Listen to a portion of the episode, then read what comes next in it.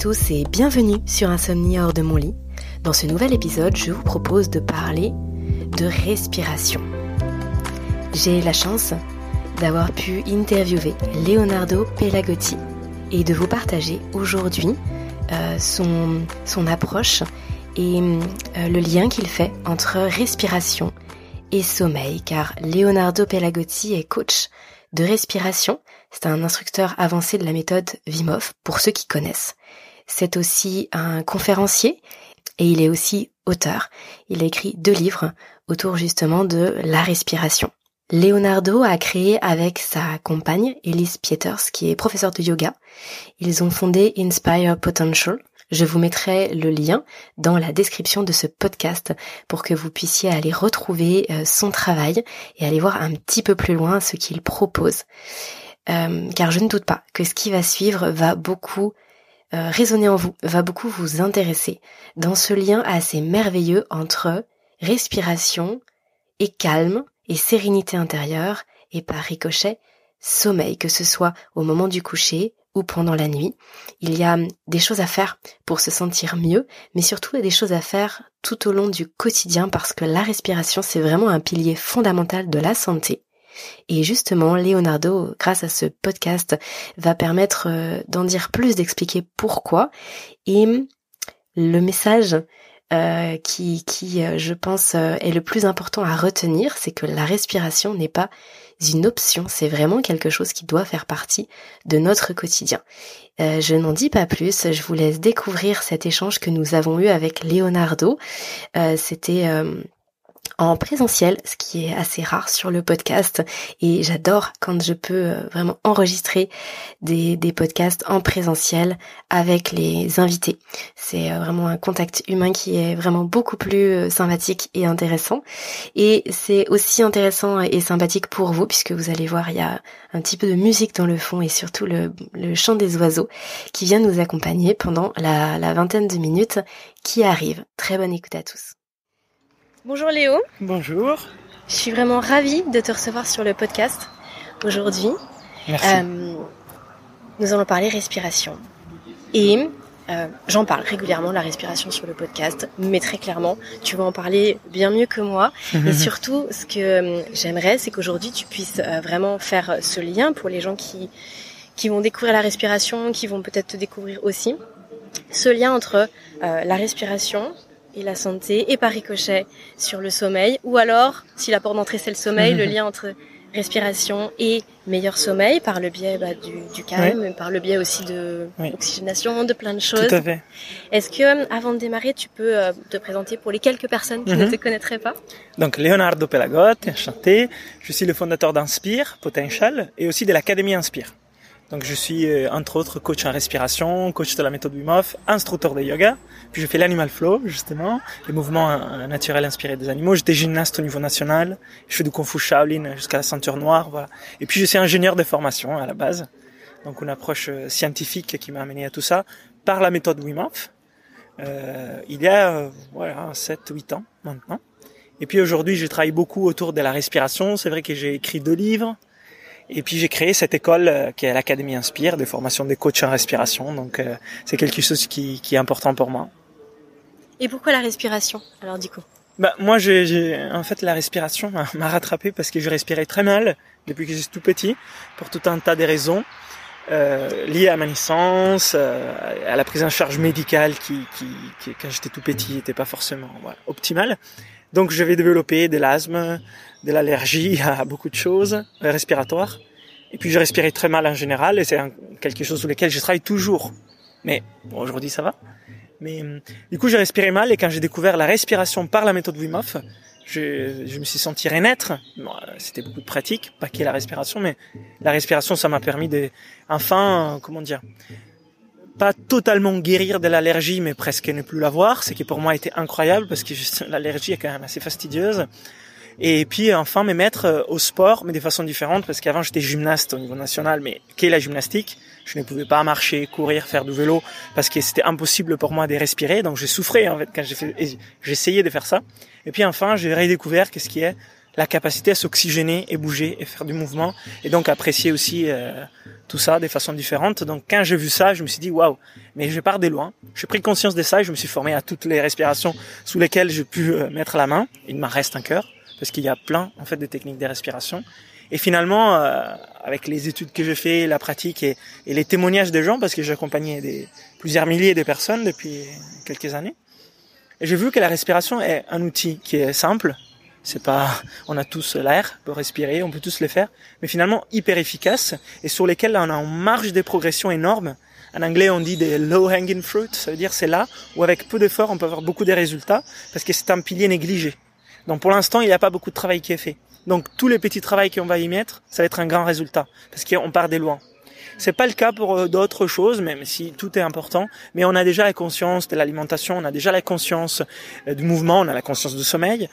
De plus en plus, ça reste encore un peu négligé aussi. Mais la respiration, oui, c'est important de respirer, mais finalement, euh, concrètement, il n'y a pas énormément de gens qui le font. Parce que, bah, comme on le fait tous les jours, on a l'impression qu'on maîtrise en fait. Oui, comme ça fait partie de notre vie, on pense déjà de le faire. Mais comme plein d'autres choses en fait. Et et pourtant, les liens là est très fort entre notre corps, notre mental, notre conscience, notre subconscient. Donc, par rapport à ta question, pourquoi la respiration par rapport à, la santé, on pourrait en parler vraiment pendant des heures.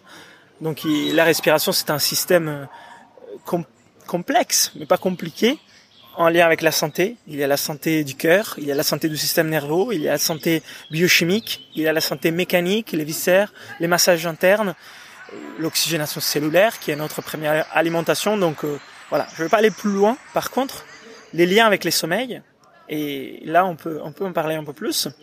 Parce que là, je vois tout de suite deux pistes. Et moi, je l'enseigne aussi euh, dans mes stages et tout ça. Les liens avec les sommeils importants. La première piste, c'est ce que tu disais, l'effet d'être détendu, relaxé, un parasympathique. C'est difficile si on est dans un système, euh, dans, dans, dans, la partie du système nerveux autonome qui est celle de l'activation, déjà de dormir même si on est fatigué. Donc déjà, il est en barrière, un problème, parce qu'on dit au corps de s'arrêter, mais on est en train d'accélérer. Donc ça marche pas. Donc, euh, et là, c'est difficile, difficile de s'endormir. Si on arrive à s'endormir, puis on se réveille peut-être par la suite, ou alors le sommeil est très perturbé. Ça, c'est la, première piste sur laquelle la respiration peut nous aider. Mais la deuxième piste sur laquelle la respiration peut nous aider, et ça c'est moins connu, c'est qu'en fait, pendant la nuit, pour entrer en sommeil profond, on a besoin de respirer par les nez et avec un flux d'air qui ne soit pas trop chaotique et turbulent, parce que sinon cela va générer du renflement, de l'apnée du sommeil potentiellement, pas tout le monde heureusement, qui est en pathologie quand même. Euh, là aussi, on en, voilà, bon, on pourra en parler. Et, euh, et, donc on rentre pas du tout en mode régénération. En fait, on dort parce qu'on perd conscience finalement, mais on se, réveille, on épuisé. Et donc ça, c'est une piste que moi, ça m'a surpris, parce que quand j'ai appris à, à respirer par les nez et tout, mon mentor à l'époque, Patrick McKen, m'avait dit, bah, essaie de mettre du sparadrap sur les lèvres la nuit pour voir si tu vas te réveiller plus régénéré le matin. Je dis, bon, c'est quoi les liens? Il dit, parce que tu vas respirer par les nez. Et si tu respires par la bouche la nuit, tu es en train de perdre de l'eau, tu perds de l'hydratation, tu perds de la chaleur, et les corps, en fait, ils s'activent parce que la respiration buccale est activatrice. Donc tu vas dormir mal finalement, et quand tu te réveilles, tu vas être KO. Et c'était vrai qu'effectivement, je me réveillais assez fatigué généralement. J'ai mis l'esparadrap pendant une semaine et pendant une semaine, les matins, je me réveillais mieux. C'était quand même pour moi assez incroyable. Donc je continuais et puis aujourd'hui, je l'aimais plus le sparadrap parce que généralement, je respire par les nez maintenant. Mais dans une période de stress ou dans une période où je dois beaucoup parler, où la respiration pourrait être déréglée, je le remets. Parce que je vois qu'il pourrait y avoir deux, trois choses qui, ah tiens, la respiration c'est un peu agité. Donc ça, c'est une piste euh, importante aussi. Donc il y a deux axes respiration-sommeil qui sont fondamentaux. Euh, j'ai envie de te partager quelque chose que du coup j'ai vécu moi mm. euh, dans, dans, mon parcours. Euh, je pense euh, lié au stress, en tout cas pendant la période d'adolescence, pardon. Euh, je respirais inversé, de façon inversée. Donc je j'inspirais en, en, rentrant le ventre et j'expirais en gonflant le ventre. Mm. Donc j'ai dû me rééduquer par rapport mm. à ça. Moi aussi, et, je faisais ça. D'accord. Avant. Ok. Voilà. Et du coup, je faisais beaucoup de, de malaise, euh, je pense malaise vago, eh j'imagine. oui, tout à fait. Est-ce que tu peux nous expliquer pourquoi et du coup pourquoi effectivement le corps il est il est sans cesse euh, en hyperactivité, en hypervigilance quand la respiration elle est soit inversée, soit soit qu'elle est bancale en fait. Hum, hum, bancale. Effectivement, euh, c'est la respiration peut être faite euh, d'une façon qui nous aide ou d'une façon qui ne nous aide pas. Et c'est c'est vraiment double tranchant. Ça peut être notre meilleur allié, notre pire ennemi, la respiration la respiration inversée ou paradoxale, elle n'est pas mauvaise en soi, mais elle n'est pas une technique de respiration à utiliser dans la vie de tous les jours. C'est une technique à certains moments, dans les arts martiaux, pour certains objectifs. Ça peut nous activer, ça peut être intéressante. Mais si cela devient la base, ça nous sort totalement de l'équilibre. De quel équilibre? Bah, Principalement l'équilibre du système nerveux autonome. Donc finalement, euh, on est en, sollicitation permanente de la branche euh, sympathique, on est en passoire à énergie, et puis à un certain moment, bah, on perd aussi nos moyens parce que ça nous épuise. Ah oui, d'accord. On peut être aussi fatigué, mais voilà. Après, c'est plus complexe que ça, mais on a besoin, au niveau du tonne vagal, de quelque chose d'équilibré. Hmm. On a besoin de pouvoir changer d'ailleurs. Et pour pouvoir changer entre les deux branches, celle d'activation et celle du repos, on doit aussi respirer de façon correcte parce que sinon on est bloqué. On peut être bloqué dans une mode. Ça peut être les modes d'activation ou les modes de repos. Si on est bloqué dans les modes d'activation, c'est le stress qui va nous épuiser. L'exemple le plus classique, c'est les burn-out. Et si on est bloqué en mode repos, eh ben c'est le manque d'énergie, la dépression, manque de motivation. Donc les deux sont pas un des extrêmes, sont pas bons, mais en fait les deux sont utiles. Donc on peut pas juste dire je vais être juste au centre. On a besoin d'être capable d'aller d'un côté et revenir au centre. C'est ça. Donc c'est vrai que l'équilibre, l'harmonie, ça se trouve au centre, mais nous devons être capables de sortir. Si la respiration, elle est hors équilibre, bah elle, en quelque sorte, sorte bloque ces mécanismes, mais vice versa. Si la respiration elle est bonne, elle va l'aider. Donc elle est ni bonne ni mauvaise, c'est comment, ça dépend de comment on l'utilise la respiration. Et si on l'utilise, ça peut être vraiment un outil formidable. Donc ça c'est c'est une chose. Et puis la respiration paradoxale, euh, bah, c'est une respiration superficielle aussi. Ou alors, si elle n'est pas superficielle, elle va être très grande. Donc ça va un peu des, deux côtés, l'inverse. Soit on fait des petites respirations trop rapides, et là ça augmente encore plus les stress. Ou alors c'est des très grosses respirations, on va en hyperventilation chronique.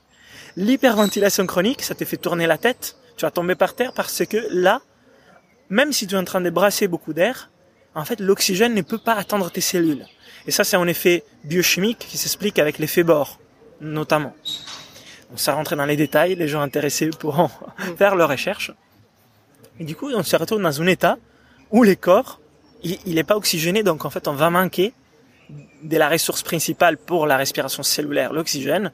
On a peu de sang aussi au cerveau, donc avec les tournis des têtes, et donc on fait un malaise aussi pour ça. Mm. Donc euh, c'est ça peut arriver des fois on fait quelques respirations un peu exagérées parce que on se sent un peu tourné, on se sent pas très bien.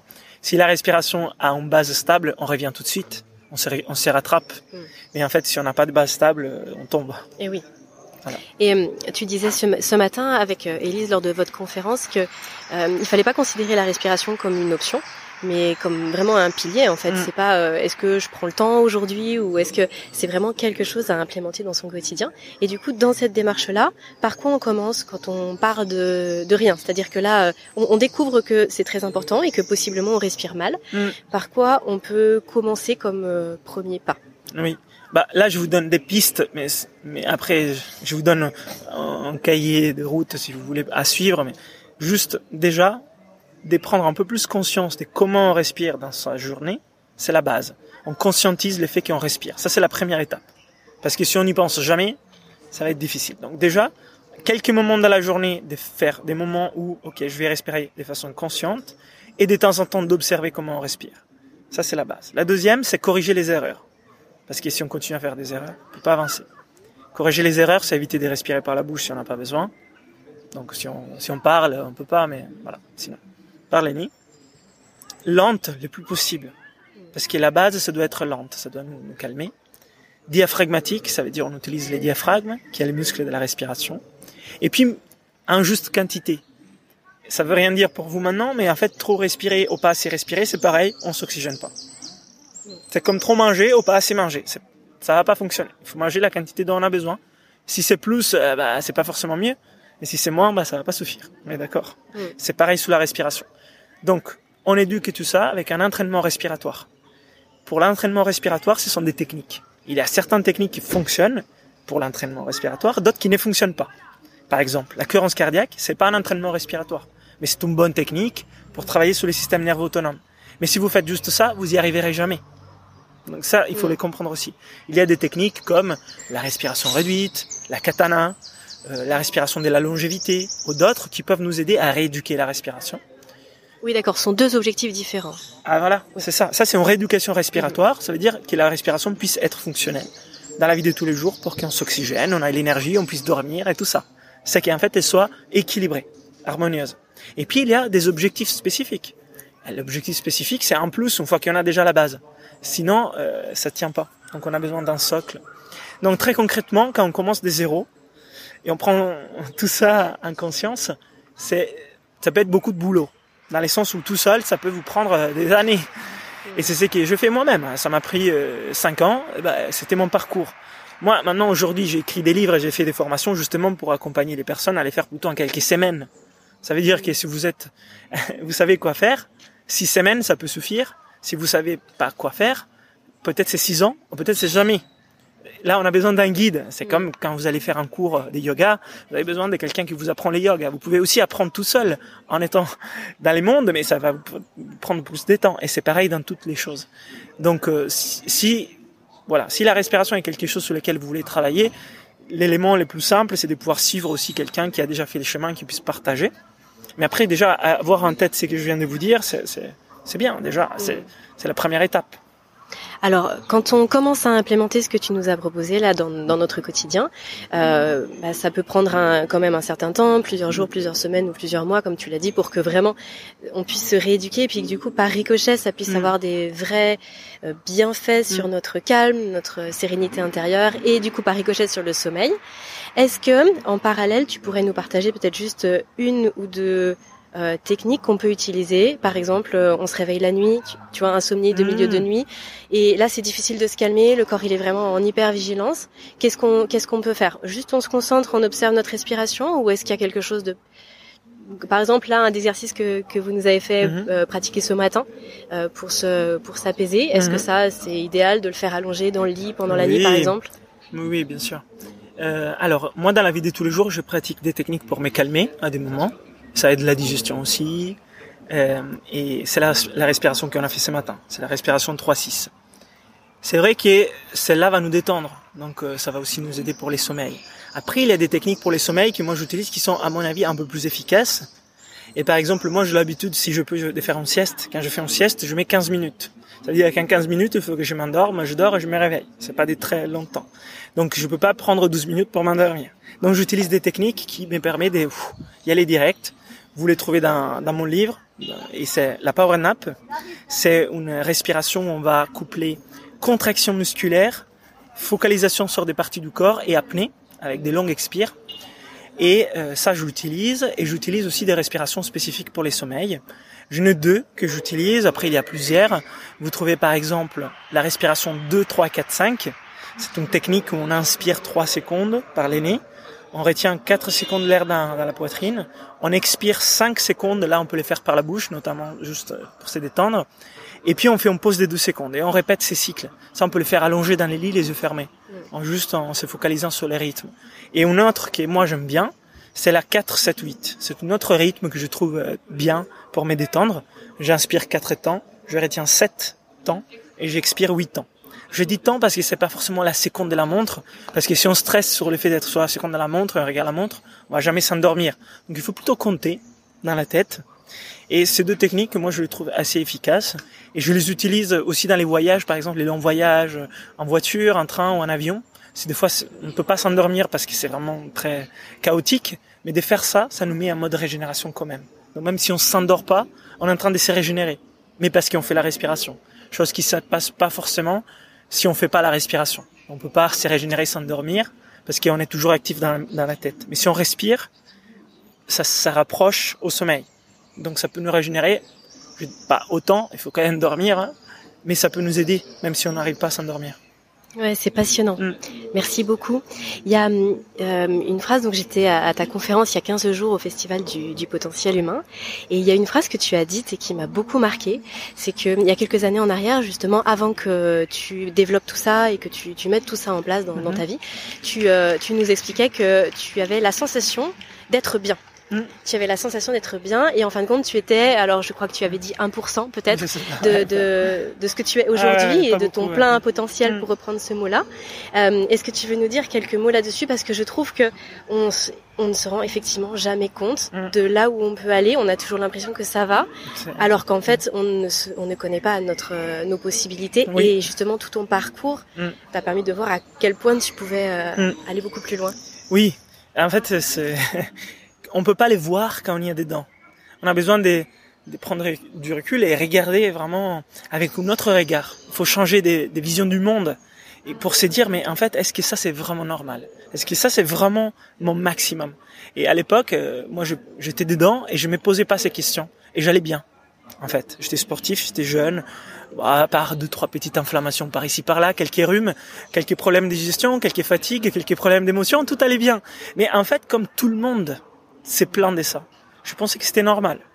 Et je me disais bon, c'est pas la fin du monde, ça, ça va, ouais, je, je, peux y arriver. Et en fait, j'y arrivais quand même à faire des choses, plein de choses. Aujourd'hui, il y a plusieurs années, je me dis waouh, j'étais quand même pas très bien placé. Et ça partait vraiment dans une dégénération progressive. Qu'aujourd'hui, j'ai plutôt changé. Je me sens dans une régénération progressive, mais et à l'époque, je pouvais pas m'en rendre compte parce que je n'avais pas changé de vision. Je voyais les choses toujours pareilles, je faisais toujours comme j'avais fait. Et si on fait toujours pareil, on ne peut pas changer. À un certain moment, tac, il y a eu la méthode Wim qui est arrivée dans ma vie, j'ai changé.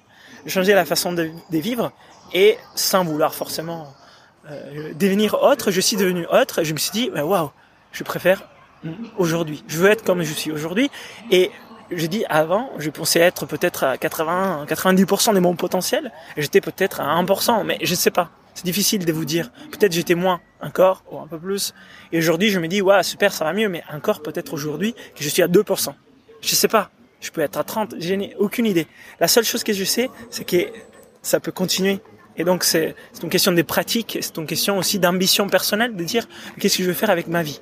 Si en fait, ce qu'on fait, ça nous satisfait pleinement, mais ok, c'est très bien si on est heureux, si on est en train d'accomplir notre mission et tout, il n'y a pas besoin. Mais moi, je me sentais pas en train d'accomplir quoi que ce soit, donc j'avais besoin de, trouver des pistes et je les ai trouvées petit à petit par ça. Mais ça continue et donc aujourd'hui, je t'ai dit voilà, je suis satisfait et peut-être dans dix ans, je t'ai dit waouh, quand on a fait cette interview, je me rendais pas compte, j'étais à 2%. En tout cas, c'est cette direction-là que j'ai à suivre.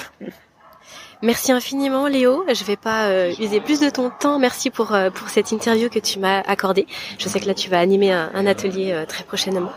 merci beaucoup. Et puis je vais mettre bien sûr dans la description du podcast absolument tous les liens qui renvoient vers ton travail et vers tes livres. Merci. Bonne continuation à toi. Merci.